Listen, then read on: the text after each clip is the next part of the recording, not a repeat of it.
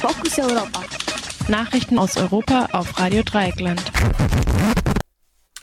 Die Nachrichten für Mittwoch, den 4. Mai 2022. Zunächst einmal der Überblick. Deutschland fällt auf dem Index der Pressefreiheit erneut zurück.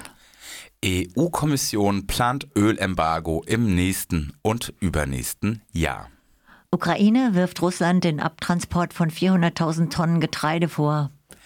Erdogan will eine Million syrische Flüchtlinge wieder in Syrien ansiedeln. Oklahoma prescht mit Quasi-Verbot von Abtreibungen vor. Und nun zu den einzelnen Themen. Deutschland fällt auf dem Index der Pressefreiheit erneut zurück.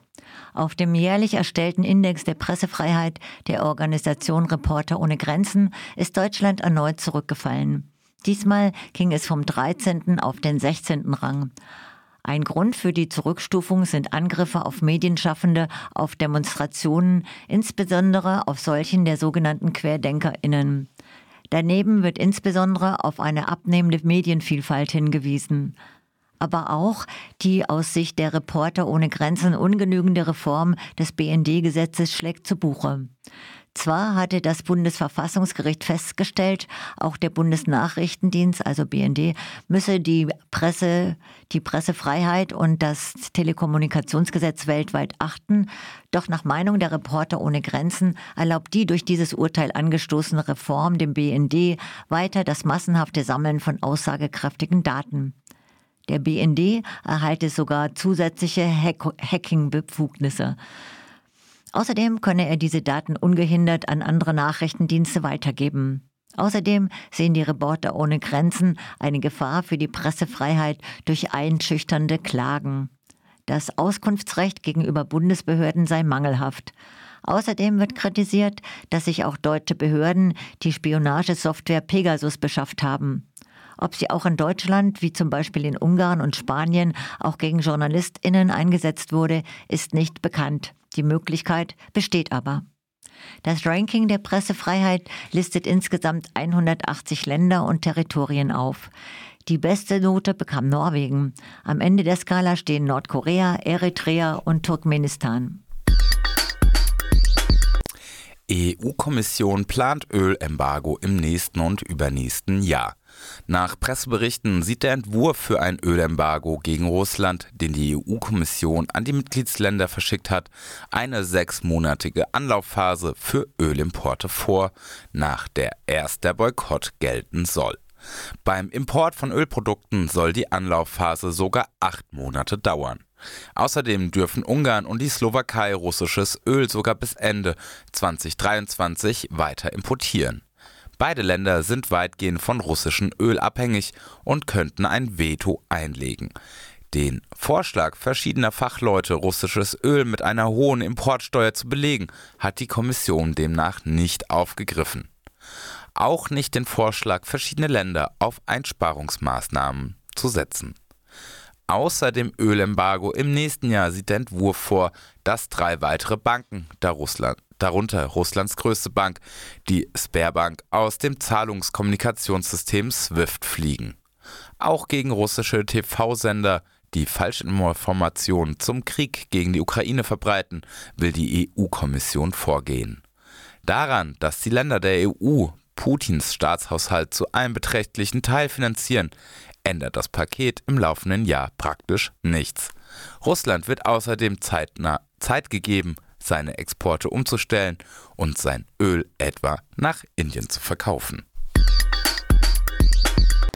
Ukraine wirft Russland den Abtransport von 400.000 Tonnen Getreide vor.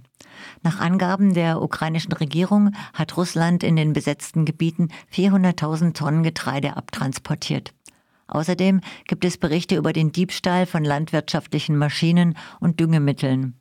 Millionen Tonnen Getreide können nicht exportiert werden, weil Russland die ukrainischen Häfen am Schwarzen Meer blockiert. Die Blockade begann teilweise bereits vor dem russischen Einmarsch am 24. Februar. Auch das Eisenbahnnetz der Ukraine wird verstärkt angegriffen. Aufgrund der Kämpfe können Felder vielerorts nicht oder nur eingeschränkt bestellt werden. Nahe der Kampfzonen gibt es Bauern, die mit Helm und Splitterweste zur Arbeit auf die Felder gehen. Am Morgen müssen erst gelandete Raketenteile untersucht werden. Da die Ukraine als großer Weizenexporteur weitgehend ausfällt und Russland seine Exporte eingeschränkt hat, droht eine Hungerkatastrophe insbesondere in Ländern Afrikas. Verschlechtert wird die Situation durch einen Mangel an Kunstdünger. China produziert wegen Energieknappheit weniger und Russland hat auch die Düngemittelexporte eingeschränkt. Erdogan will eine Million syrische Flüchtlinge wieder in Syrien ansiedeln. Der türkische Präsident Recep Tayyip Erdogan will eine Million syrische Flüchtlinge, die derzeit in der Türkei leben, wieder in Syrien ansiedeln. Dies soll durch den Bau von Häusern in von der Türkei und ihren Verbündeten bzw. Söldnern kontrollierten Gebieten in Nordsyrien nahe der Grenze zur Türkei geschehen. Erdogan hofft dabei auf die Unterstützung internationaler Organisationen, nannte aber keine Details.